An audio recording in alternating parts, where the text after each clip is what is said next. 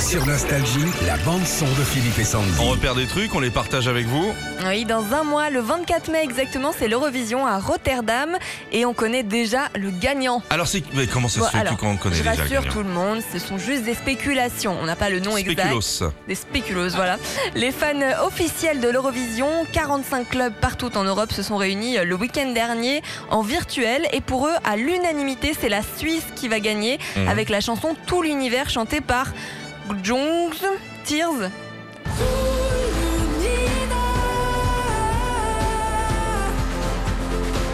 Donc, c'est les spécialistes qui ont dit ça, ça va gagner. Ouais, c'est J'ai ça. les mecs qui sont en amont, ils mettent une pression. C'est pas mal. Ouais, c'est clouc. La dernière fois que la Suisse a gagné l'Eurovision, c'était en 88 avec Céline Dion. Et puis en ce qui concerne la France, avec euh, Barbara Pravi, on peut, d'après eux, espérer une troisième place juste derrière Malte. Non, non, ça va marcher, ça. Côté. euh, Padam, padam. Ouais. Ah, j'aime bien, moi. C'est ma gueule, c'est mon cri. C'est mieux que les Suisses, hein, je trouve, hein, non C'est plus joli. Sans secours à chaque fois, ça. me- Franchement. Moi, j'ai la technique. Je vous dis, vous voulez qu'on gagne le. Ouais.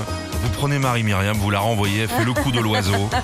Euh, c'est l'oiseau. Elle refait pareil, machin. Bah ouais, c'est vrai. L'enfant, il est juste un peu plus grand. L'oiseau, il a plus de plumes. Mais ça marchera. C'est ça mon analyse. Retrouvez Philippe et Sandy, 6h-9h sur Nostalgie.